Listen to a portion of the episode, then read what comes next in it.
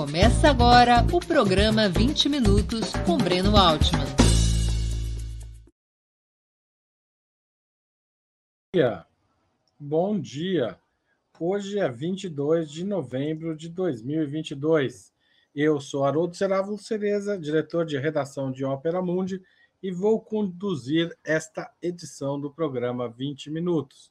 Nosso entrevistado é o catarinense Henrique Pisolato, bancário, sindicalista, político. Pisolato foi um dos réus do mensalão, do processo do mensalão e um novo livro sobre o caso ele está sendo lançado com depoimento dele e o processo da ação penal 470 isso e a lawfare, o uso da justiça para fazer política. Vamos falar sobre isso daqui a pouco. Antes de começarmos a entrevista, eu queria lembrar a vocês que tanto o site quanto o canal de Ópera Mundi no YouTube oferecem seu conteúdo de forma livre e gratuita. Mas para sustentarmos nossa atividade jornalística, é indispensável o apoio financeiro de nossos leitores e espectadores. Você pode apoiar a Opera Mundi de várias formas. A primeira é através da assinatura solidária em nosso site, no endereço operamundi.com.br apoio. Essa é a principal forma de sustentação do nosso canal. A segunda é se inscrever como membro pagante de nosso canal no YouTube a terceira contribuindo com super chat ou a quarta com super sticker durante esta transmissão. A quinta escolhendo a ferramenta valeu demais. Valeu, valeu demais quando você estiver assistindo um programa gravado. E a sexta, mas não menos importante, através do Pix. Nossa modalidade é nossa chave na modalidade é apoie@operamundi.com.br e nossa razão social é a última instância editorial limitada. A mais eficaz de todas as armas contra as fake news é o jornalismo de qualidade. Só o jornalismo de qualidade coloca a verdade acima de tudo. E esse jornalismo que Opera Mundi busca oferecer todos os dias depende do seu apoio e da sua contribuição. Bom dia, Henrique Pisolato. Seja bem-vindo a este programa. Bom dia, Haroldo. Bom dia, comunidade do Opera Mundi. Parabéns pela trilha de abertura aí. Esse Bela Tchau, hino dos partigiani, né? Faz arrepiar, menos quem tem laço com esses heróis da Península Italiana lá. Muito bem. É, e você é um, é um você é, é assíduo frequentador do canal, né? Você está sempre aqui nos comentários, no, interagindo com o pessoal e hoje está aqui sendo entrevistado.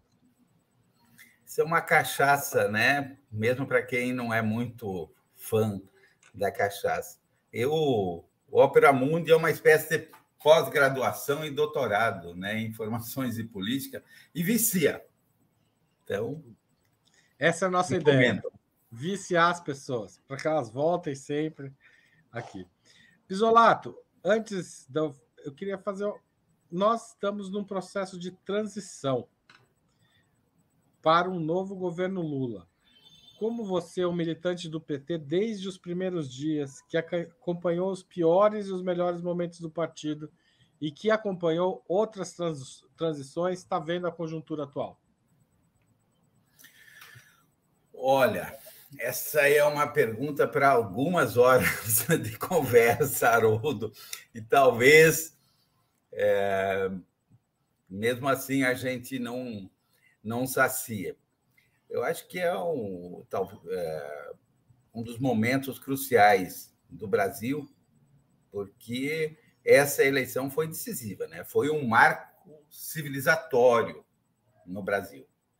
E agora, fazer essa transição não tem nem comparação com o que aconteceu no início de 2003, né? 2002 foi o primeiro governo Lula, porque nós estamos lutando contra um, uma, uma parte do Brasil, né, que foi completamente intoxicado pelo ódio, né, pela, eu diria, por todos os preconceitos eu até ontem dizia para um amigo, nós estamos vivendo uma Ku Klux Klan no Brasil. E assim, fazendo uma analogia muito simplista, é, período é muito parecido com a Guerra da Secessão nos Estados Unidos. Só que aqui não é contra o Sul contra o Norte, mas é contra o Nordeste. E há, eles não têm o general Lee, mas têm o general Heleno. Né? Então, são as nossa, nossas sorte, peculiaridades tupiniquins. Mas é, toda, todo esse ranço, toda essa, essa bilis, todos esses preconceitos estão, estão muito presentes. E a gente tem um metalúrgico em vez de um, de um lenhador, né? Então, eu espero que o nosso Lincoln aqui dê conta do recado e vamos passar para a nova fase. Não vai ser. É pedreira. Não é um período. Se nós não derrotarmos o bolsonarismo, Bolsonaro já está derrotado?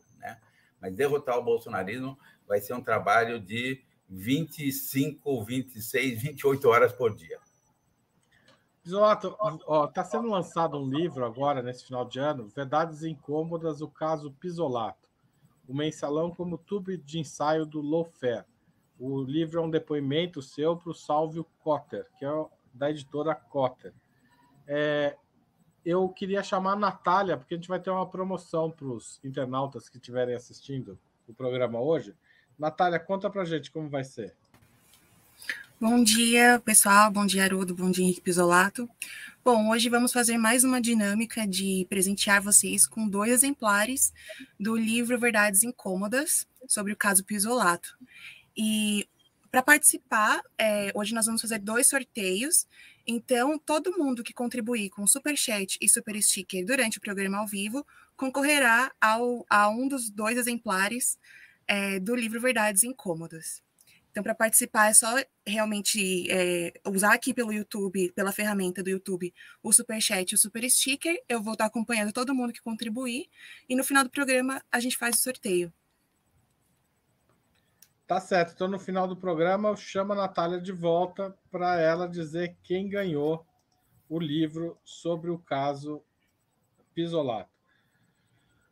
É, eu queria falar do livro agora, Pisolato é, o seu livro ele trata do mensalão, mas ele trata também da sua trajetória política. E eu queria começar por aí.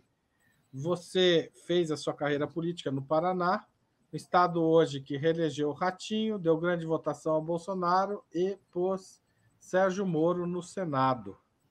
Como era o Paraná no seu início de militância? Haroldo, é, primeiro deixa eu dar uma informação é, um pouco mais completa. Eu iniciei, na realidade, no Rio Grande do Sul, no movimento sindical bancário e no movimento estudantil, na época, no DCE da Unicinos. Daí eu fui para o Paraná.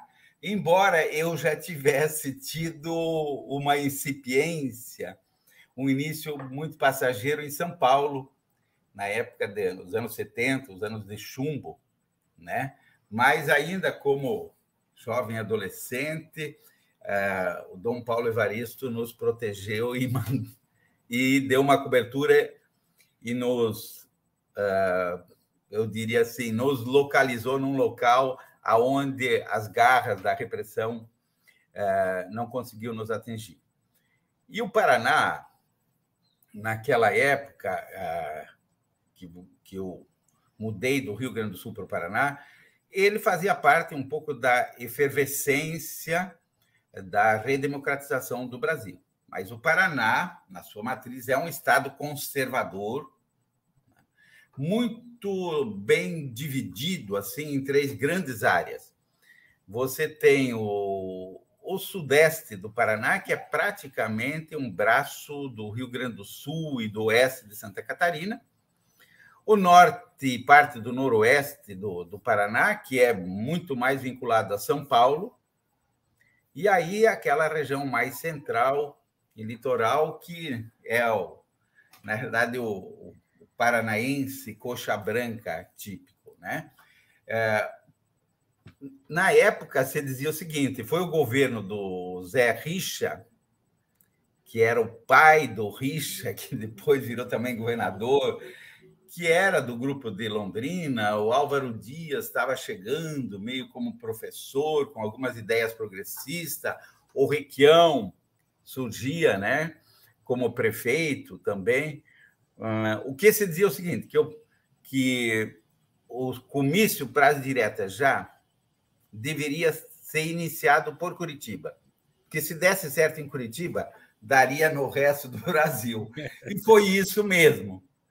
Então a gente viveu um pouco, eu diria, esse arrancar da, das ideias democráticas, mas pela própria conformação do Paraná, que é um estado muito ligado ao agronegócio e a tradição né, da imigração paranaense, a época do mate, né, que constrói Curitiba, ali não é um estado para amadores, embora a gente tenha construído lá grandes lideranças, né? É, desde a Gleice Hoffmann, que hoje preside o PT. Exato. E o, e o PT do Paraná revelou jovens militantes agora em, em profusão, né? A Carol da Tora foi eleita deputada federal, Renato Freitas e a Ana, deputados estaduais. Como é que você está vendo essa renovação do PT? Olha, eu dizia, inclusive, o Renato, inclusive, participou com a gente de um, alguns eventos e vai estar agora no dia 28 em Brasília, lá quando a gente vai fazer o primeiro evento público da rede Lofer Nunca Mais. E pelos laços né, e coincidências da vida, ali de Piraquara e, e até o padre Frei Rui, que deu muito apoio a ele, a mãe dele, a gente tem alguma sintonia. Eu dizia a ele que é, é a prova, eles, ele, a doutora, e na época também a gente elegeu desde o Pedro Tonelli, pequenos agricultores, o Paulo Bernardo, o Nelson Micheletti, é, todo esse pessoal aí que eu não quero é, é, nominar, porque senão posso cometer alguma injustiça. Quer dizer, eu, é, demonstram de que a semente bem plantada ela dá fruto, mais cedo, mais tarde, e por mais repressão que se faça. Eu acho que o Renato ainda vai trazer muitas felicidades, tanto a Curitiba, o Paraná, quanto ao Brasil. Né? Pelas bandeiras pela, e pela lucidez.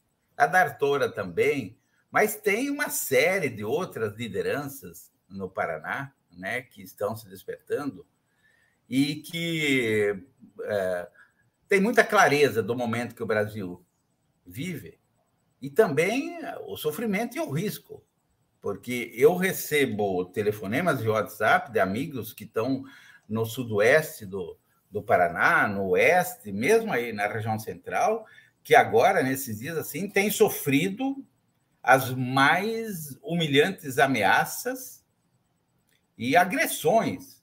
Pessoas que, durante a campanha, por exemplo, tinham dificuldade de sair de casa. Né? Porque toda essa coisa raivosa, né? peçonhenta, parece que meio que veio à tona. E eles se sentem maioria. Então, acho que vai ser um trabalho cirúrgico. E as urnas. Contrariando as evidências e as urnas tanto o meu estado natal, Haroldo, Santa Catarina, né, que também já teve lideranças muito expressivas, né, quanto o Paraná, é, vai ter que ser desintoxicado. Então, você, o que é o Lofer Nunca Mais? O Lofer Nunca Mais é um projeto é, que a gente iniciou esse ano a partir de uma experiência que nós tivemos fizemos no ano passado por youtuber, por encontros, e que nós fomos acumulando informações e experiências é, do que foi o efeito no Brasil, é, o número de vítimas, as ações e as consequências e os danos às pessoas e ao país que essa, esse uso da justiça como uma arma de guerra tinha causado. E aí a gente começou a se surpreender, porque a quantidade de pessoas que foram atingidas, desde mães de secretárias de um executivo da OAS ou do Brest, que perdeu até a casa e que ninguém deu atenção a eles. Pessoas que estão completa, com a vida completamente hum, sequestrada, destruída. Pessoas que chegaram ao limite né, de, de suicídio ou de tentar o suicídio e que somam muito mais de duas mil no Brasil. Então, a gente se reuniu no final do ano e disse: olha, agora nós temos que fazer alguma coisa. Porque senão vira só um denuncismo e aquilo vira uma espécie de catarse. E aí, a Andréia, minha esposa, Cleide Martins, que nos, lá de Brasília, né, que é uma grande lutadora, guerreira, a Sandra, mais alguns amigos, olha, na época da ditadura, se criou o projeto Brasil Nunca Mais, apoiado pelas igrejas para tentar como que limpar, como que eu diria despoluir o Brasil e trazer à tona todos os crimes da ditadura militar. Vamos tomar emprestado aquelas ideias e vamos criar um projeto com esse nome, Lofer Nunca Mais. E, de início, a gente começou a receber muitas adesões, tanto no Brasil, né, do pessoal da Paraíba, que tinha sido vítima lá né, da, daquela famosa Operação Calvário, deu, todos os estados começaram a se manifestar, Goiânia, Santa Catarina, e isso foi nos entusiasmando. Aí a gente começou a receber apoios internacionais, é, como do grupo vinculado Adolfo Pérez Esquivel, né, do CEPARGE, e começamos a, elaborar algumas ideias de como trabalhar isso criamos o site, que é esse, né? É, Lowfair Nunca Mais, que está disponível, disponível para quem quiser acessar. E todas as terças-feiras a gente, então, uh, entrevista alguém no canal, né? Lowfair Nunca Mais. Hoje a gente conta com apoio aí de desde a Federação do, dos Estudantes Secundaristas, né? aqui no Brasil, ah, várias entidades ah, vinculadas ao direito, OABs, ABJD, ah, professores universitários. Então, parece que foi uma, assim, uma espécie de, olha, a gente precisa disso, né? É, uma, uma espécie de galho, uma espécie de ferramenta que as pessoas sentiam necessidade e agora, então, nós criamos ah, uma, uma associação que se chama Rede Lofer Nunca Mais, e estamos realizando o primeiro encontro em Brasília no dia 28 na UNB, com a já presença confirmada aí de algumas dezenas de, de pessoas vinculadas ao meio jurídico, ao meio político, acadêmico, estudantil, que querem estudar esse tema, e mais do que tudo, né? É, essa é a grande, é, hoje em dia, eu diria que é a grande arma na geopolítica. É a, é a nova forma, Haroldo, e a comunidade que nos acompanha, uh, o mundo já constatou que esse estilo de guerra com tanques, violência, é muito caro, custa muito e não tem mais aceitação popular. Então, o Lofer é a arma mais tática da guerra híbrida. É a, é a nova ferramenta de fazer pirataria no mundo. Você é, rouba e quebra empresas, você você derruba governo, você destrói soberania. Na América Latina, veja só o que aconteceu nesses últimos anos. É para todos os, A gente reeditou, Haroldo, a Operação Condor. Só que, naquela época, o que, que você fez? se preparavam os generais sangrentos na Escola das Américas, né, no Panamá, e eles chegavam com tanques e fuzis e baionetas, matando, prendendo e torturando. Agora, não. Eles criaram o projeto Pontes, que treina juízes, promotores, policiais federais, e aí criaram o conceito da guerra sem sangue. Mas eles tiveram uma intervenção com muito mais sucesso do que a Operação Condor. Porque foi da Guatemala, foram 13 países da América Latina que os governos foram derrubados. E a gente teve casos, por exemplo, do Alan Garcia, no Peru, que não resistiu e se suicidou. Mas começou com o Zelaya, depois foi lá na Guatemala, depois foi com o Lugo no Paraguai. Né? E, e, e foram seguindo. Evo Morales. Peru, o Peru tem uma coleção recente de. Pois é. Cristina, Cristina Kirch, na Argentina, estão tentando toda hora, e eles e isso está se espalhando pelo mundo. E o que, que aconteceu? Nós fomos completamente ingênuos e pegos de, desprevenidos nisso.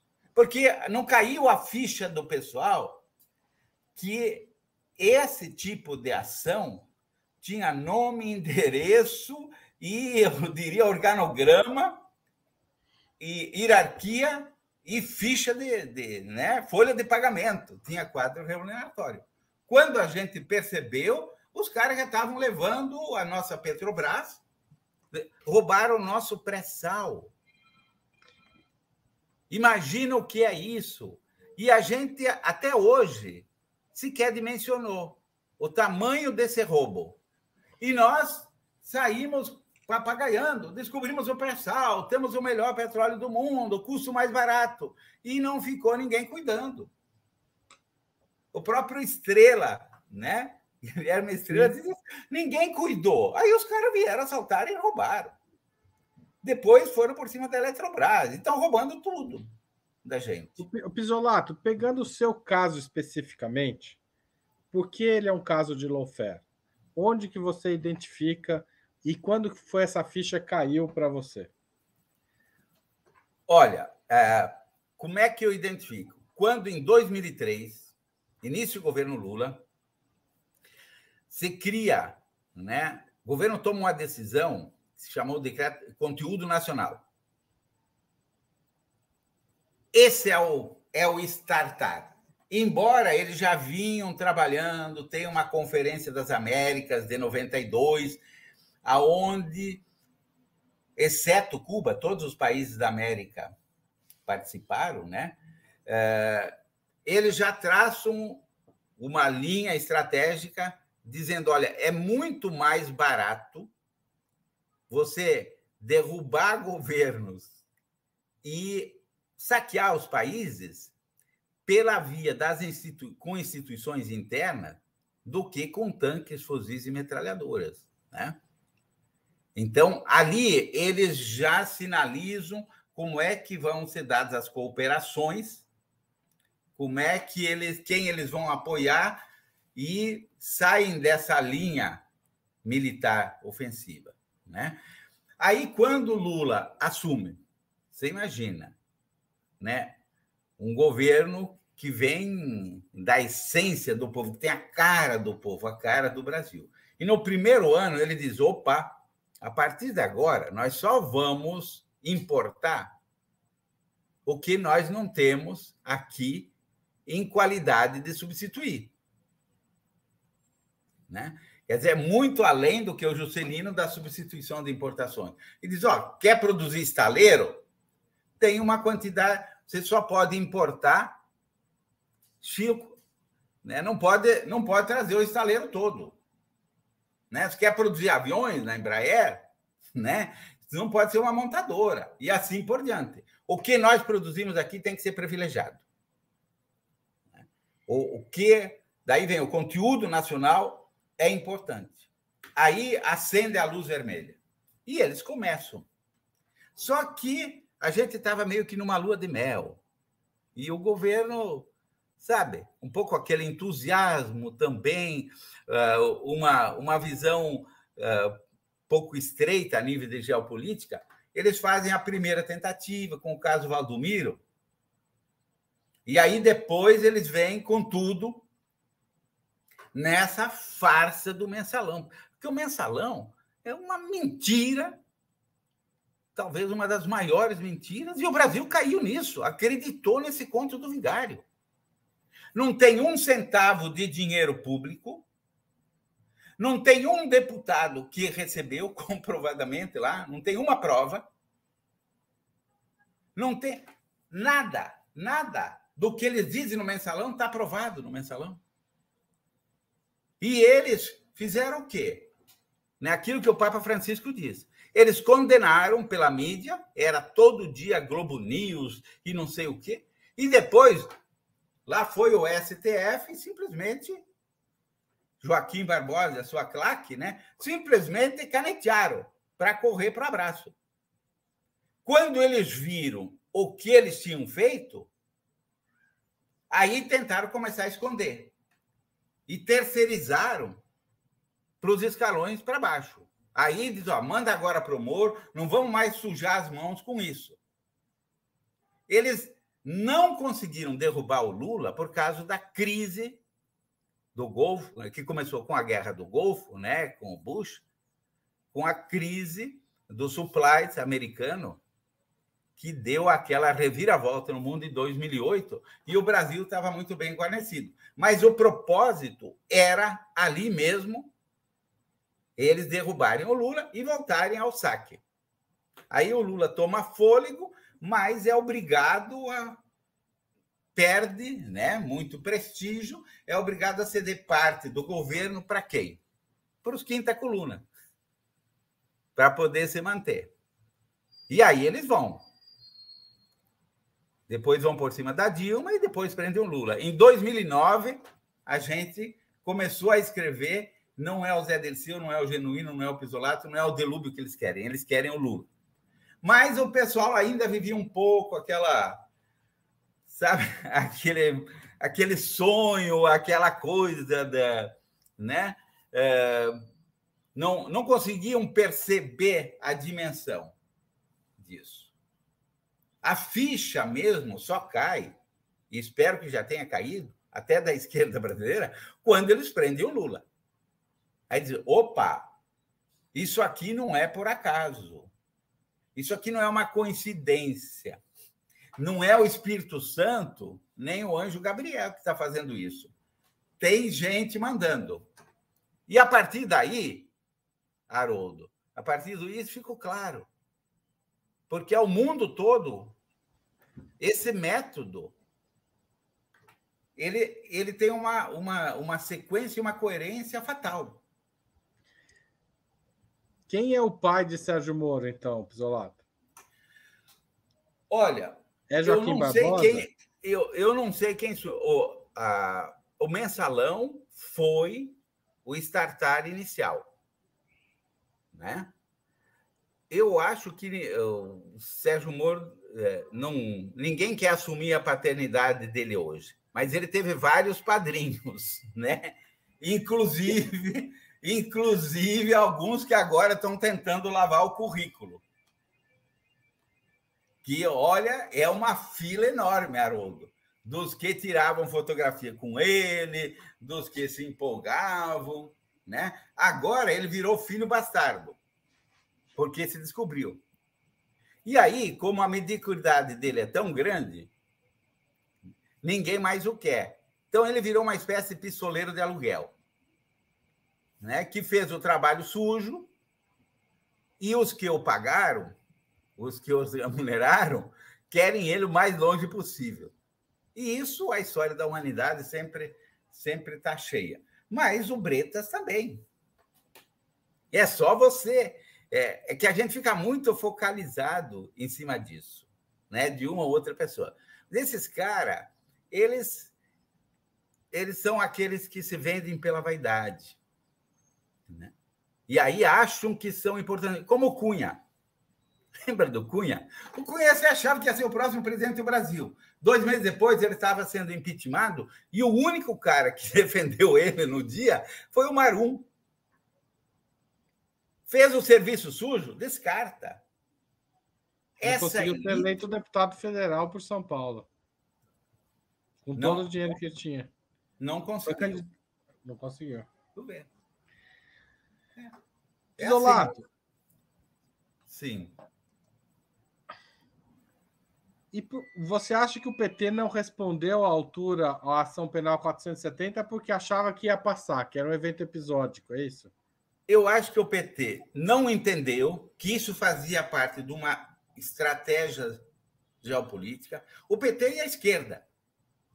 Que isso era uma nova arma de guerra, a arma mais eficiente, mais econômica. Haroldo, deixa eu fazer um preâmbulo aqui.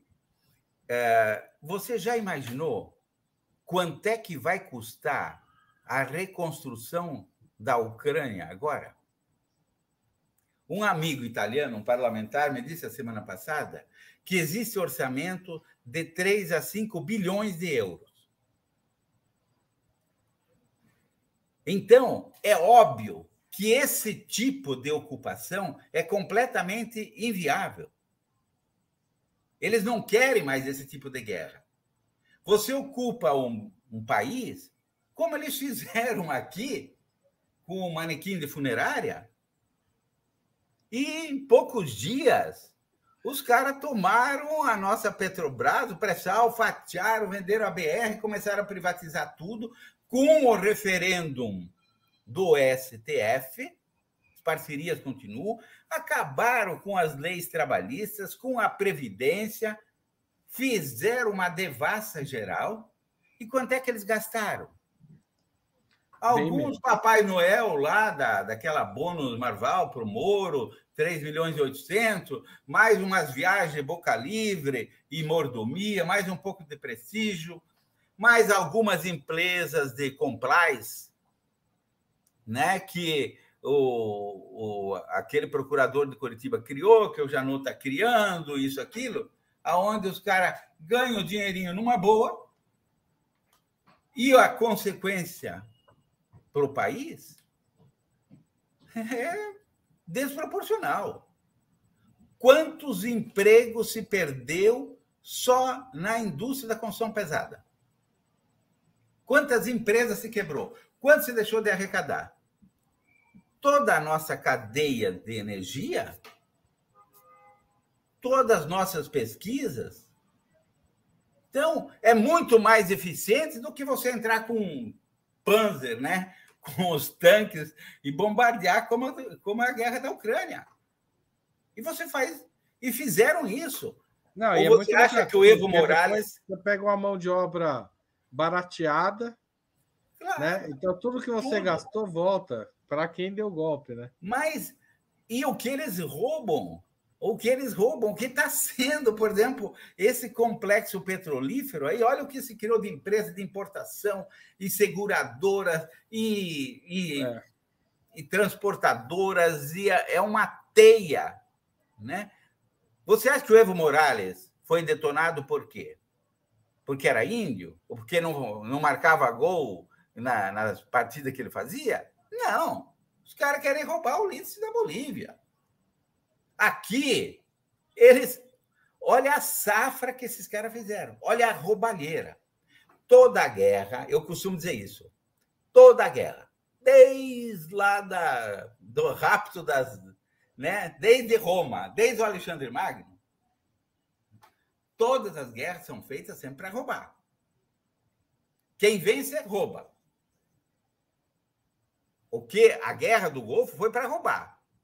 Só que no final eles não conseguiram por causa do ISIS, né? E, e de toda aquela organização, é, eu diria assim, milenar, né?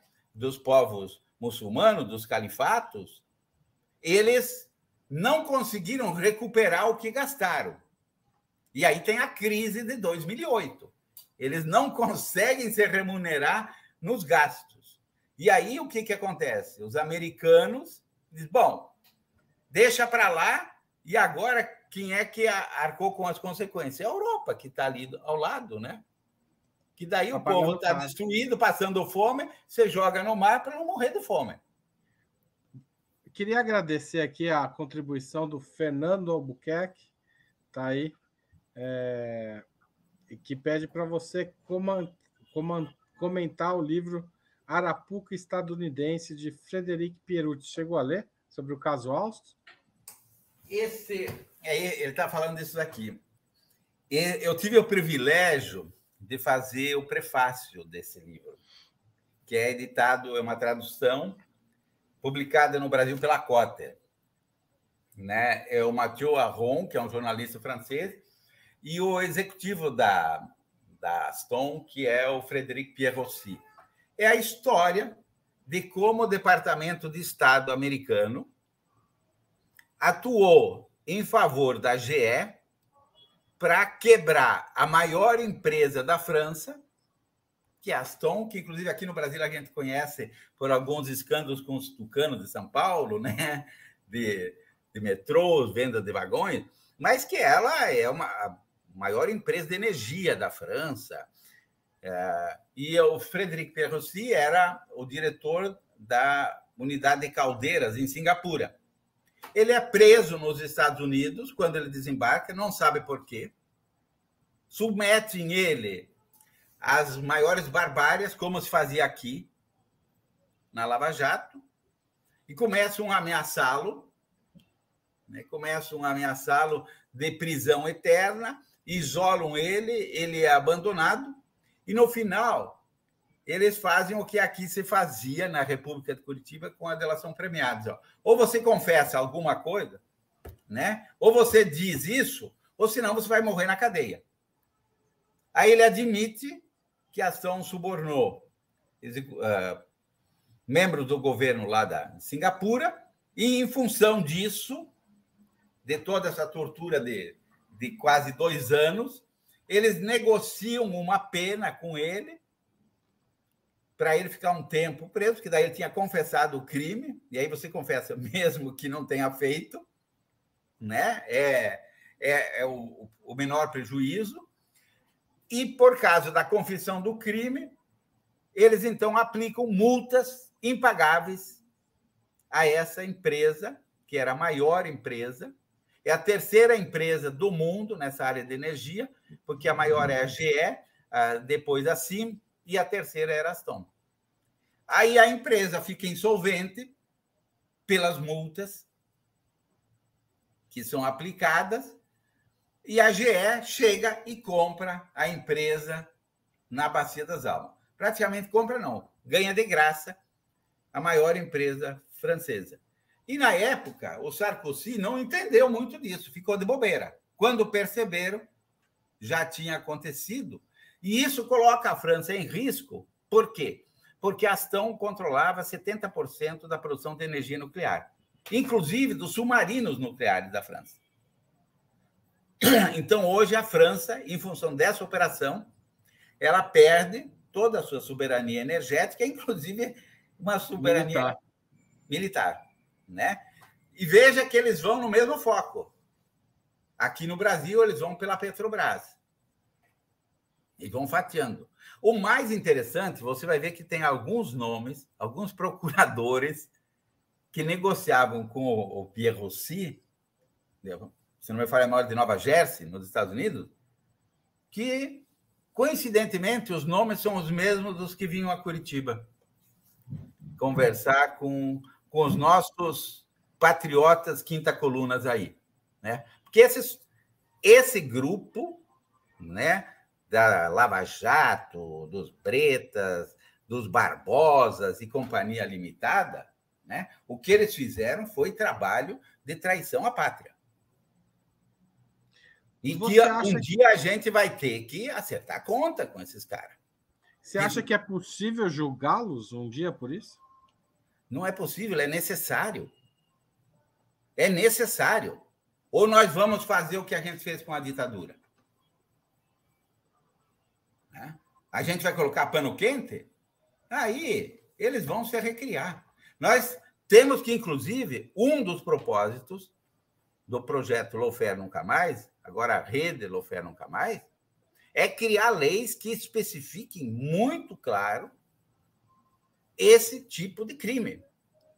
E, mais do que tudo, é você ter uma comissão permanente no parlamento para cuidar desse tema, porque esse é o tema mais estratégico dos países hoje. Você tem que ter no Ministério da Justiça uma secretaria, uma área que faça um inventário de todas as nossas leis feitas a tocadilho, mal feitas, para serem revogadas, e as novas que precisam ser feitas. O Itamaraty tem que atuar em parceria com esses países que estão sendo atacados. A Argentina está fazendo leis agora. Começou há um mês. Porque a carga continua. Agora nós estamos no início, agora que eles vão com tudo.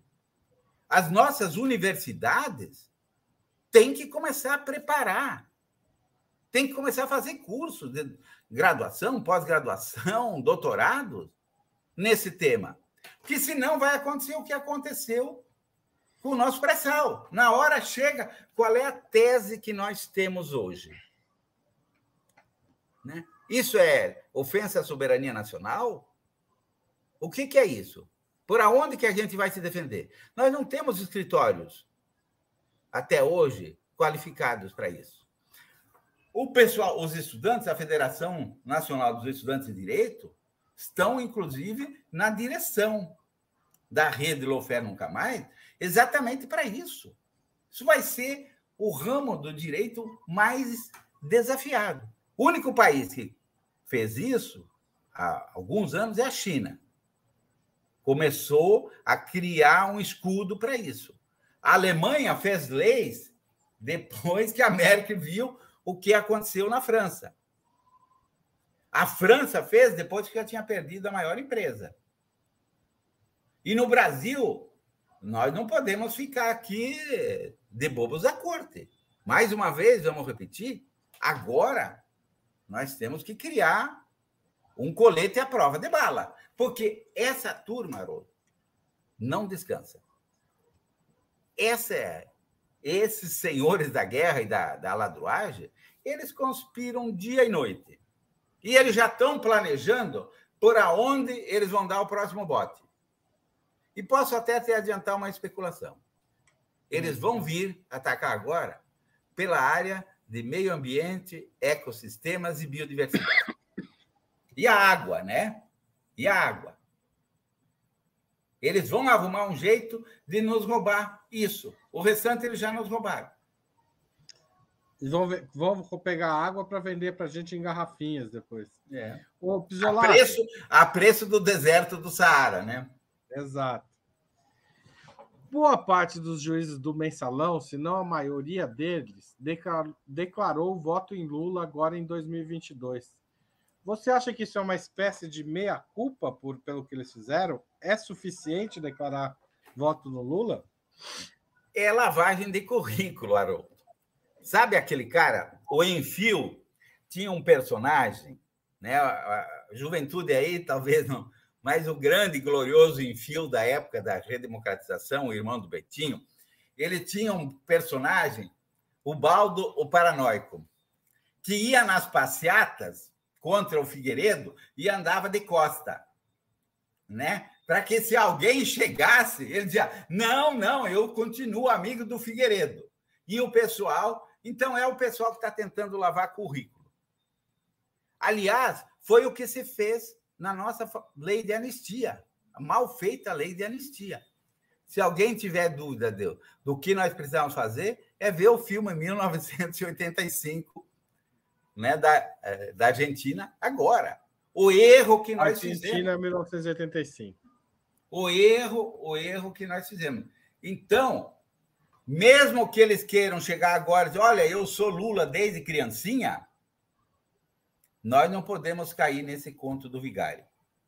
Eu acho que a questão fundamental agora é não repetir os erros do passado. Esse pessoal que criou esses monstrinhos Agora eles foram xingados lá na, no encontro de Wall Street, né?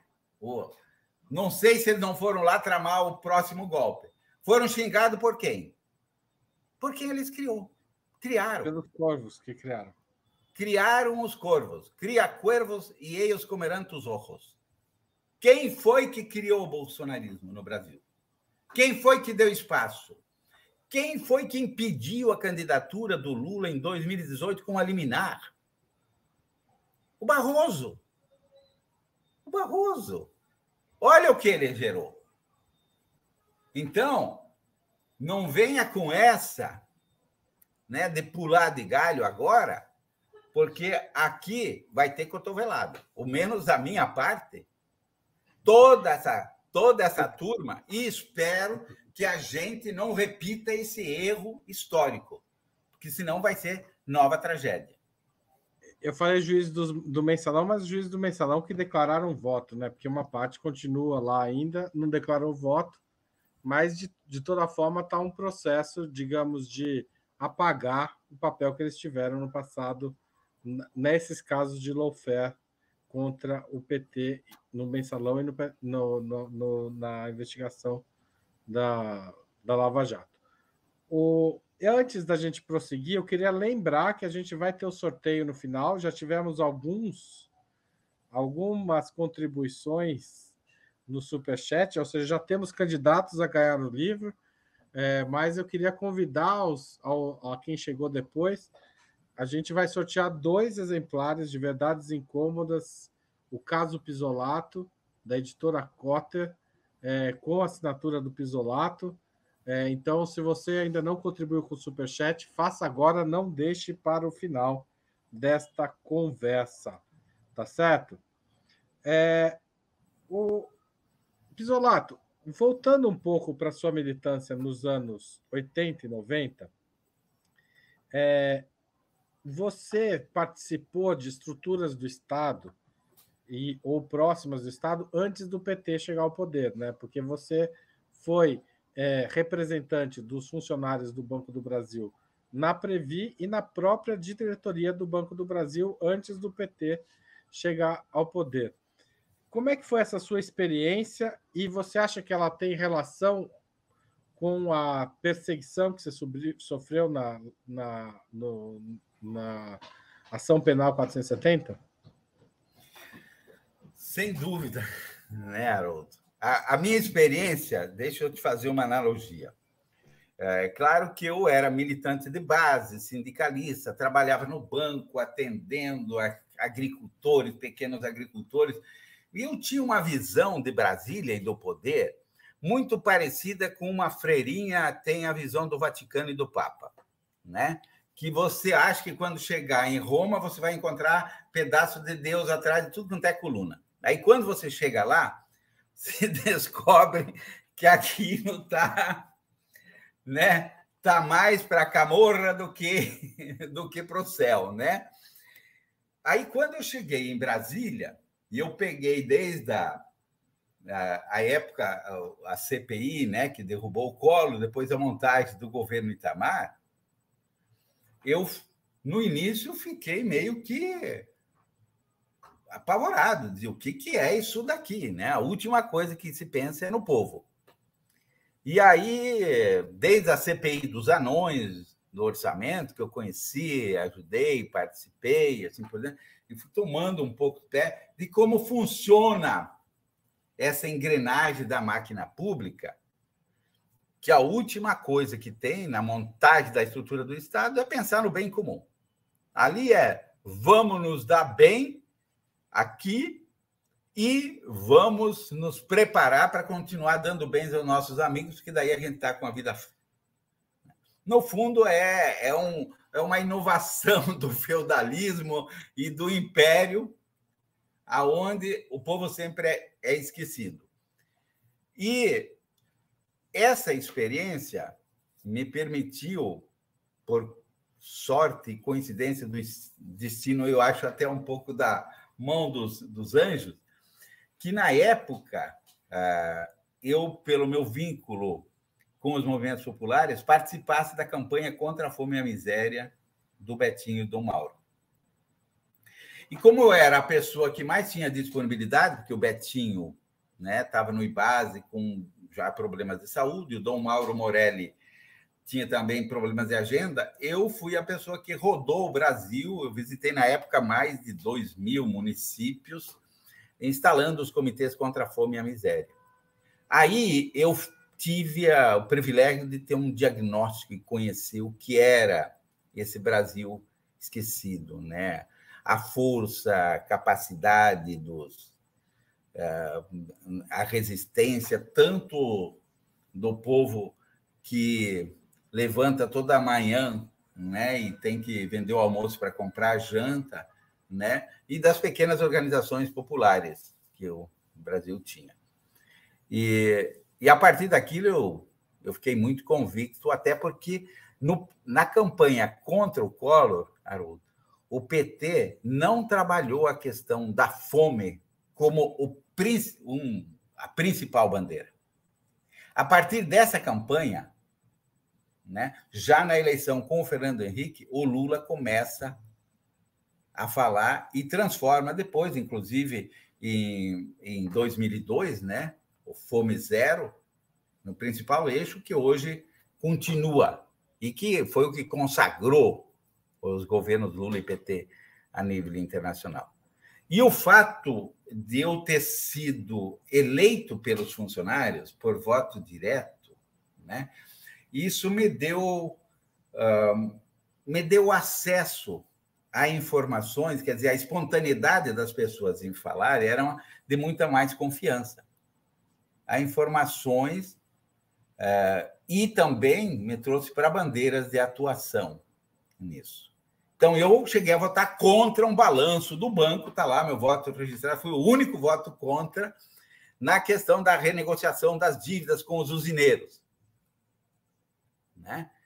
Imagina a raiva que dava. Aí depois eu vim para a Previ também, eleito pelos funcionários, foi a primeira eleição direta, e aí enfrentei os barões. Porque a Previ, na época, vinha com as privatizações, e era, na, na realidade, quem dava o dinheiro para os amigos da corte ficarem cada vez mais ricos e espolhar aposentadorias. E a gente começou a colocar barreiras. Mudar métodos e colocar barreiras. E aí a gente mexeu com os poderosos, com os, com os donos das senzalas. E era muito ódio. Eu nunca esqueço assim das brigas desde a privatização ah, da CSN, Vale do Rio Doce, depois do sistema Telebrás, briga com os banqueiros, o Opportunity, né, que era a espécie do. Ele se achava o dono e tinha concessão informal né, do, do governo Fernando Henrique, ser o dono da grana dos fundos de pensão. E depois, os déficits né, e os rombos quem pagavam era os aposentados e as viúvas, né? E aí a gente não. Nós enfrentamos, fomos para a justiça, conseguimos, no final do governo Fernando Henrique, eles tentaram saquear a Previ para fechar o caixa e aplicar um imposto de renda sobre os fundos de pensão, que na verdade aquilo não é renda, né? Você tem é uma atualização atuarial, né? Você tem é uma poupança aqui que você faz coletiva para garantir as aposentadorias. E eles queriam aplicar o, e saquear uh, o pequeno superávit que a Previ tinha. Mas, mas deixaram de cobrar uh, é, imposto de renda no lucro das ações, né? Ah, na claro, bolsa. dos amigos, dos amigos, né? Para os amigos, os favores e, e para quem a gente não gosta, as leis. Aí nós conseguimos barrar na justiça, eles fizeram uma intervenção, o interventor chegou e simplesmente destituiu toda a diretoria da Previ, e nós continuamos na resistência. Na época eram 2 bi 800 que eles iriam saquear, e isso iria comprometer todas as aposentadorias e as pensões futuras. E aí foi foi mexer com jararaca, né?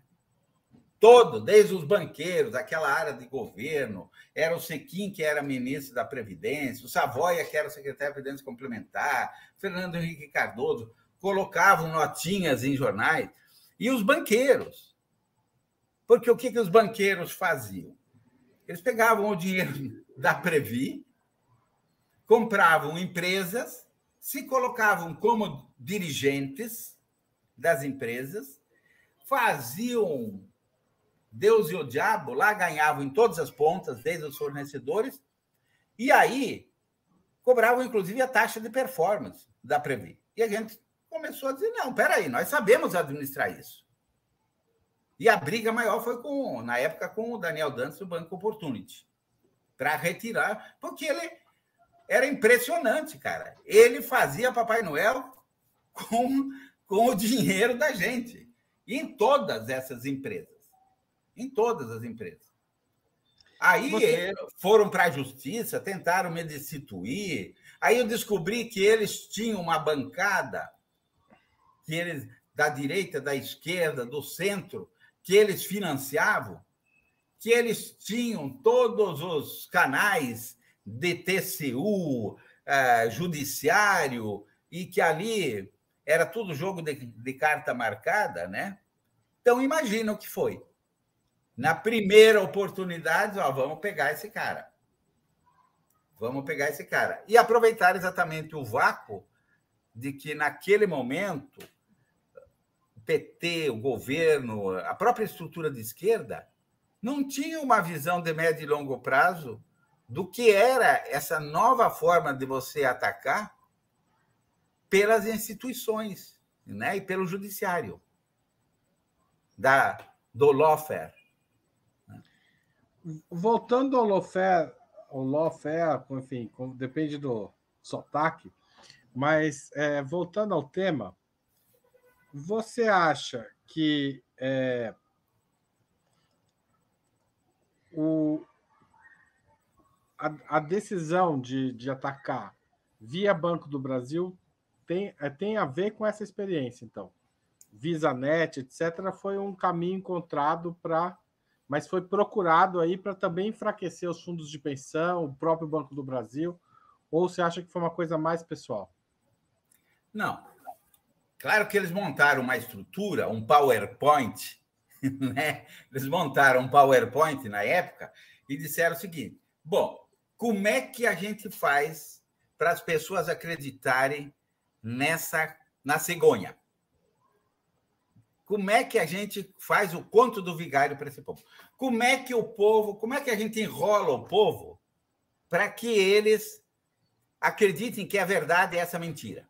Por isso que a Hildegard chamou de mentirão.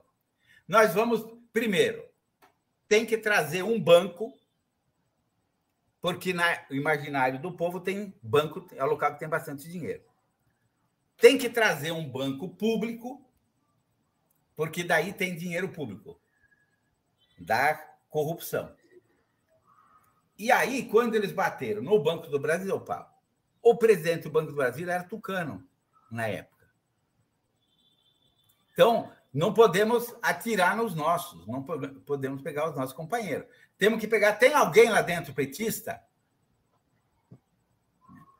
Mas aí tinha um problema, porque a contabilidade do banco, as auditorias, tudo, tem controles, eles não conseguiriam sustentar. Aí, não, vamos pegar essa tal de VisaNet aí, que ninguém sabe bem o que é, e vamos dizer que é do Banco do Brasil. E aí fizeram essa lorota, o Serraglio, aquela, aquela turma lá, montaram essa lorota e pegou. Eu nunca fui da VisaNet, nem sabia onde era a VisaNet. Eu duvido que alguém encontre um, uma correspondência, um memorando, uma assinatura minha, qualquer coisa que eu tenha mandado para a VisaNet. E eu passei a ser o gestor da VisaNet. A VisaNet era em Alphaville, tinha presidente, tinha diretor financeiro, tinha diretor de marketing. Ela que aprovava, ela tinha instância de decisão. Era uma empresa controlada pela Visa Internacional, América Latina e Caribe, com mais 28 sócios, privada, E eles estatizaram a Visanet. E mas não pior... deram os dividendos para o governo, não, né? Estatizaram, não, mas não deram. Não. E aí, Haroldo, o que tem assim de aí você vai ver por que, que eles, tentam, eles tentam a toda hora esconder isso. Eles querem fechar esse caixão. E aonde? No lodo que o STF se meteu. Porque daí eles. O dinheiro foi desviado.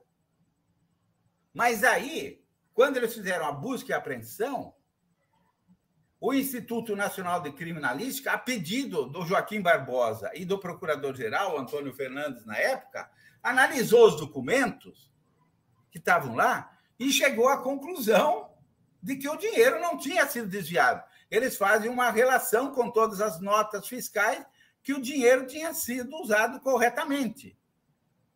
Aí o Joaquim Barbosa começa a esconder documentos. Inclusive o laudo que ele pede para o Instituto Nacional de Criminalística, o laudo 2828, aonde diz claramente que eu não tinha nada que ver com a Visanet, nunca assinei nenhum documento, e aonde tinha sido gasto dinheiro. Então eles começam a esconder, o banco responde várias vezes ao Joaquim Barbosa, e esses documentos estão no processo, com carimbo, com data de recebimento, dizendo: olha, eu sou irretorquivelmente, ele usa até essa expressão, ilegítimo. Esse dinheiro não me pertence. E você pega os balanços do banco, os relatórios de auditoria, as atas do Conselho Fiscal, Conselho de Administração, CVM, não aparece falta de um centavo. Então, eles criam uma grande fake news e vão vendendo isso para a Globo. O que o Papa diz Papa Francisco diz isso, inclusive, no videozinho. Primeiro você condena ele na opinião pública e depois os juízes vêm referendo e correm para o abraço. E aí viram heróis, né? Que é o que foi feito. É, essa é toda a engenharia. Eles não encontram nada. Eles não têm uma prova. Não tem um documento. Não tem nada. Pelo contrário, tem todos os documentos que provam o contrário. E o mais impressionante ainda é que a Visanet, na época, para poder dar satisfação aos acionistas, ela pede uma auditoria da Pinheiro Neto. E a Pinheiro Neto faz a auditoria em 2008 e conclui que todo o dinheiro, o suposto dinheiro, tinha da Visanet, teve, nunca teve um centavo do Banco do Brasil, e eu era diretor do Banco do Brasil, não da Visanet. Nunca ocupei nenhum cargo na Visanet. Ela diz, a auditoria da Pinheiro Neto diz, no seu relatório de conclusão, que todo o dinheiro foi corretamente gasto em 93 operações, que ia desde esporte, promoções e assim por diante. E como era um custo, ela vai à Receita Federal e pede dedução fiscal. E a Receita concede a dedução fiscal. E tudo isso eles desconsideraram, esconderam. O Joaquim Barbosa foi escondendo. O que ele fez foi delinquência judicial. Que é depois o que faz o Moro, o que faz o Dallagnol, o que faz o Breta, o que fazem os desembargadores e juízes lá da Paraíba e desse Brasil afora. Nós entramos numa fase em que você começa a praticar delinquência judicial apoiada pela mídia. E aí, as vidas que estão nisso, quando eu te falei no início, são mais de duas mil vidas que foram sequestradas. Alguns não resistiram, outros estão doentes, alguns, né, até o caso do conselheiro, né, que decidiu encerrar a vida. Tudo isso é fruto dessa delinquência judicial. Aonde você não tem voz. Aliás, quem viu o documentário que agora está passando, né, da escola de base, veja. Sabe quantas vezes eu fui ouvido durante todo esse processo? Nenhuma. Do mensalão? Nunca? Nunca. Não depoimento. Nunca. Simplesmente os caras disseram, você foi dirigente. E eu dizia, mas eu não sou. Eu era diretor de marketing do Banco do Brasil. Todas as minhas contas, auditoria, todos os processos do Banco do Brasil. E os caras, não, você foi diretor você era o cara do dinheiro da VisaNet, mas eles tinham um diretor financeiro, eles tinham um presidente. E depois, o pior não é isso. O pior é que o dinheiro foi desviado.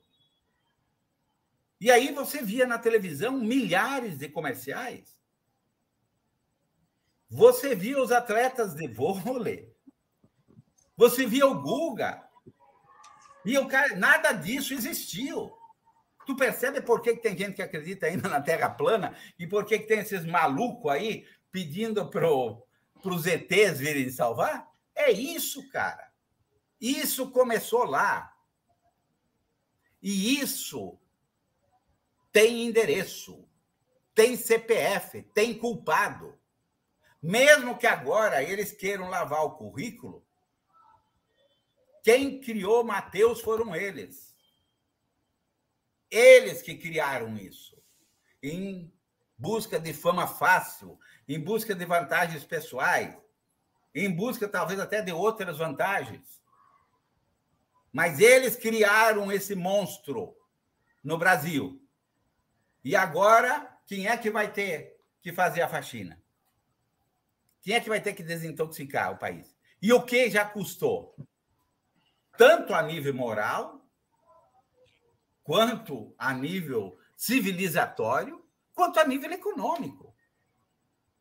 Que na hora que a gente fizer um balanço no Brasil, né, é muito o custo para recompor isso é muito maior do que reconstruir a Ucrânia. E esse pessoal está por aí, sendo cortejado, sendo aplaudido. Alguns até dizendo que o melhor presidente do Brasil foi o Temer. Outros também que... contam, é inacreditável, é cada história que o pessoal conta. Realmente. É. é. Ô, Pisolato, você foi. É, gente, nós estamos chegando no fim as contribuições aí de Superchat e Super Sticker estão rolando. E daqui a pouco nós vamos caminhar para o encerramento do programa. Então, se você quer ganhar Verdades Incômodas, o caso Pisolato, serão sorteados dois livros com assinatura do Pisolato e a hora para concorrer está acabando. Então, corram aí com superchats e super stickers de qualquer valor, tá certo? Estamos contando com vocês. Pisolato, você foi dirigente do Banco do Brasil, é, foi um, e é, também da Previ. Como você vê hoje os fundos de pensão e o Banco do Brasil? Que papéis essas duas instituições podem ter na retomada da vida econômica e da vida social do Brasil para níveis civilizados novamente? Olha, Uh, eu vivi o Banco do Brasil da época da ditadura militar, depois do período de abertura, né? E depois desses momentos tristes. É importante que se entenda o seguinte: o Banco do Brasil é uma das melhores ferramentas que o governo tem. Mas ele só vai cumprir esse papel se resgatar a sua função social e de desenvolvimento. O Banco do Brasil, muito mais do que qualquer estrutura de governo, ele pode ser os braços e as pernas do Brasil nas mais distantes comunidades do Brasil. Então, e isso se provou em N fases do banco.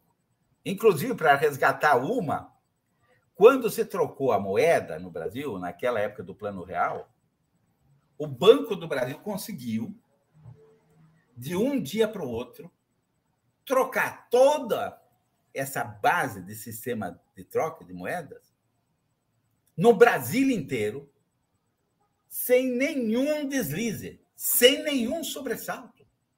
Para você ver a capacidade que você tem se você ajustar essa ferramenta, não para ser uma especulação, não para ser um cofre para abrigar uh, riquinhos e, e só financiamentos né, para quem não precisa de crédito. Se ele, se ele for um banco com caráter social, nessa operação só teve um deslize que foram duas ou três moedas numa cestinha lá do, da, da agência do, do Senado Federal. Então você imagina o que você pode fazer. E eu lembro que quando eu cheguei em Brasília, mesmo na época do governo eh, Itamar, depois Fernando Henrique, quando você precisava de alguma informação, o pessoal dizia: liga para alguns gerentes do Banco do Brasil assim que você vai, vai conseguir montar um diagnóstico. Hoje você tem ferramentas muito melhores. Mas você pode ser em tudo, na democratização do crédito, no estímulo ao desenvolvimento, nas ações sociais. Na época dessa da campanha contra a fome e a miséria, os comitês estavam em praticamente todas as agências do Banco do Brasil. A gente tinha no Banco do Brasil um programa de alfabetização com o método Paulo Freire, inclusive para alfabetizar as pessoas que vinham limpar o banco ou as pessoas que vinham tomar empréstimo e que ali a gente detectava que não sabiam assinar. A gente tinha um programa com as ABBs, comunidades. A gente tinha dezenas de programas pulverizados por esse Brasil. BB Educar, ABB Comunidade, programas. Então, o banco. ABB é a Associação Atlética Associação Banco Atlética Banco, banco do Brasil. Então, são associações que tem praticamente todo lugar que tem uma agência do Banco do Brasil, é. tem um clube é, ligado aos funcionários, mas não apenas, né? É o, a, a, gente a fazia, Haroldo, a gente fazia nesses clubes, nas ABBs, a gente fazia junto com as prefeituras, associações comerciais, sindicatos, a gente fazia programas com as crianças e meninos de rua, programas esportivos, programas culturais, né? utilizando o espaço que era ocioso durante a semana. Né? E aquilo era brilhante. Os fundos de pensão, eles são, na verdade, a grande poupança de médio e longo prazo desde que eles tenham essa função de garantir a segurança e a dignidade da velhice, é, e nos casos de acidente, né? Então, primeiro, isso te dá aos funcionários, você ter um fundo de pensão, te dá uma tranquilidade que você ao completar teu período laborativo, você não vai ficar desesperado como hoje é o pessoal dos aplicativos. É, o que, que vai acontecer com a minha vida quando estiver velho, fraco, sem saúde, ou se ficar doente? O que, que vai acontecer com a minha família? Então, isso faz com que você possa exigir mais profissionalismo, mais dedicação, mais preparo, mais inteligência. Esse volume de recursos que você vai utilizar no médio e longo prazo, ele compõe um portfólio para investimentos também nesse período, que é fundamental, que muitas vezes os recursos públicos não, não, não alcançam. E, além disso, essa consciência da seguridade, que é fundamental, para não acontecer o que aconteceu no Chile. Né? Eu diria assim, em rápidas palavras, que aí o cara com 80 anos tem que trabalhar para varrer escola, porque está morrendo, não tem mais saúde, e não tem quem o sustente. Isso dá uma tranquilidade. Primeiro, isso prof... prepara, profissionaliza e faz com que o funcionalismo, os trabalhadores evoluam nessa perspectiva. Dá segurança e tranquilidade para o país. É uma fonte de recursos para investimentos de médio e longo prazo, essencial porque não é aquela especulação de, né, daquele capital meio que volátil que vem, não, eu tenho que ganhar rápido essa pirataria, porque eu não sei como vai ser. Então, você tem recursos para isso. E a consciência que você vai criando nas pessoas de que, olha, eu agora em plena saúde tenho que saber que um dia eu não vou ter toda essa energia, essa saúde, então eu tenho que me preparar para isso tem que cuidar. Que eu acho que a grande lógica do mundo e que a gente perdeu com todo esse processo neoliberalismo, isso é um grande debate, Haroldo, que é essa ideologia do cuidado. Nós perdemos completamente. Virou meio que crime você cuidar da água, cuidar das plantas, cuidar das pessoas, né? cuidar dos menos favorecidos. Não, a gente virou inimigo de todo mundo. Né? O solidariedade egoísmo, é a palavra, né? É, o egoísmo. Tomar solidariedade. Claro, é o franciscanismo das minhas origens, né? Que é isso. O que, que a gente São nem Francisco... falou disso aqui hoje, quase. O que São Francisco dizia, né? Que foi que me encantou e, e que eu não consigo, né? Eu, aquilo me, me, me cooptou, é isso. O irmão, né? A irmã terra, a irmã água, irmão vento, irmão... a irmandade, quer dizer, um precisa do outro. Essa é, a, é o princípio holístico dos ecossistemas. Aqui ninguém compete, ninguém é melhor, né? Todos têm uma causa justa. Faça bem aquilo que você tem que fazer e você vai harmonizar o mundo. Que esse esse tóxico bolsomínio aí destruiu, né? Eles acham que você resolve matando.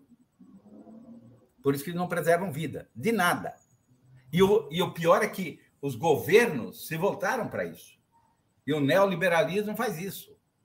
Então, ele atribui valor a tudo. Ah, se o cara é negro, vale menos. Se é mulher, vale menos. Se é nordestino, vale menos. Se é importado, vale mais. Se tem olho azul, né? E, e as coisas assim também. Vinho, brasileiro não vale. Comida, não vale. Carne, tudo. Tudo começaram a colocar preço. E aí, deu no que deu, né? A gente virou essa esbórnia. Gente, nós estamos chegando ao fim dessa conversa, é, mas antes de chamar a, a Natália para sortear, eu queria fazer uma pergunta que a gente faz para todos os convidados aqui do 20 Minutos. Que livro e que série ou filme você recomenda aos nossos espectadores, ouvintes e leitores de Ópera Mundi? Vamos lá. A Natália me pediu rapidinho. Um eu já falei, ó. Esse aqui é interessante. Arapuca estadunidense, da Cotter, né? Uma lava-jato mundial. A gente vai ver que não foi uma coincidência no Brasil, né? O mensalão mentirão, a lava-jato, essas coisas. Não. Isso faz parte de um projeto. Aí tem um outro livrinho que eu acabei de falar, que eu, inclusive, recebi via Ópera Mundi, que é do, do Boff, Habitar a Terra. É, é um fôlego, né? O Boff é meu conterrâneo, é, a gente se conheceu, eu era molequinho, ele já era grande adolescente, né? E, e é isso, se a gente não cuidar da terra, né? Ela vai ficar e nós não vamos, né? Nós vamos os ciclos já se deram. E tem um que é um calhamaço aqui, que eu recebi do meu grande amigo Nicodemos Sena, e que está muito agora com a conferência do Cairo. É, um, é sobre a Amazônia, a espera do nunca mais. É uma espécie de grandes sertões veredas. Eu não li todo ainda, sobre a Amazônia. Quem quiser entender a Amazônia, isso, aquilo, olha, Nicodemos aqui surpreende. É, agora vão começar as férias, né? Eu recomendo que o pessoal tiver um tempinho leia isso. E aí, filmes e, filme? e documentários. Olha, eu vi um outro dia um, primeiro esse da, da Copa, que agora está na Copa do Mundo, né? Ah, os escândalos da FIFA. É interessante o pessoal dar uma olhada para ver, porque ali, inclusive, entra como os americanos se acham xerifes do mundo, né? Como é que o FBI foi lá prender os caras na Suíça e, ao mesmo tempo, como funciona essa máquina né, de, de moer os pobres aí no mundo.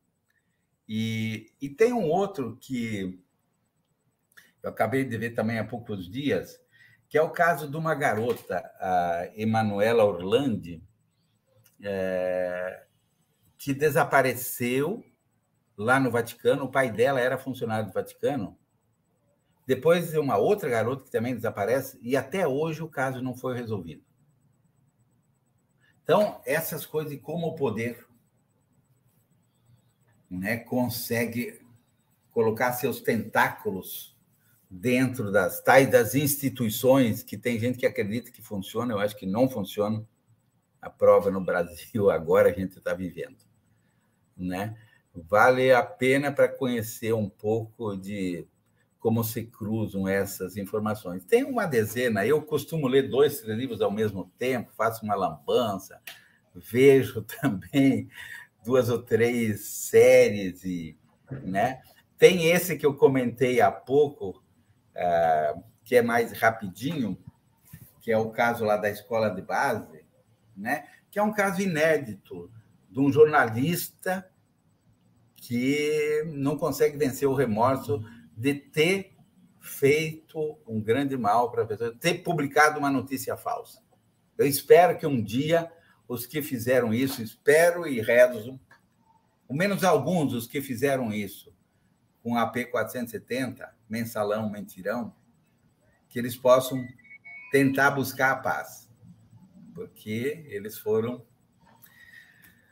E aí, quem quiser. É, aí tem vários filmes aí, quem quiser se, né, se distrair um pouco e ouvir um muito gozado, que tem muito a ver com as minhas origens né? Salvos pela pizza. Que é bem coisa de italiano, né? Bem... Muito bem. É, gente, o Natália, entra aí e conta para gente quem que vai ganhar os livros. Faça o sorteio para nós. Bom, pessoal, quero agradecer a todo mundo que participou hoje da promoção. É, anotei aqui todos os nomes, vou colocar aqui na tela para vocês verem. E vou sortear, serão dois sorteados. Vamos ver. Ganhadores são a Isa Maria e o Fernando Albuquerque. Quero pedir para você, quero agradecer primeiramente pelas contribuições e pela audiência e peço que vocês entrem em contato conosco pelo e-mail que eu vou deixar aqui na tela, comercial@operamundi.com.br. Mandem seus endereços, seus dados para a gente poder enviar os livros para vocês. Muito obrigada. Muito bem, obrigado. Aí a, a Natália me manda isso depois para eu fazer o, a dedicatória dos livros. Dedicatória. Pode deixar que a Natália vai te importunar, não vai te deixar tranquila até ter as assinaturas é, nesses livros. Isolato, é, queria agradecer você por essa hora de entrevista, acho que foi bastante informativo. Recomendo que as pessoas leiam o livro, conheçam detalhes do caso do mensalão né, por quem foi uma das pessoas, um dos réus e um dos perseguidos nesse processo. É, e queria agradecer demais as pessoas que participaram e fizeram super chats, super stickers, mandaram pix, eu nem sei quem mandou durante o programa, mas agradeço a todos que mandaram. E também o UFC Ramalho está reclamando que não ganha nem bingo de feira não foi dessa vez, hein? Acontece, hein? insista, insista. Uma hora a gente sorteia esse nome. E queria agradecer demais a quem está assistindo depois, né? Que também pode fazer um valeu demais, ou fazer um Pix, ou se tornar assinante do canal do Opera Mundi no YouTube ou assinante solidário lá no site. Valeu, muito obrigado. Valeu, Pisolato. Obrigado. Vamos que vamos. Loufer nunca mais, o Brasil tem jeito. Até mais.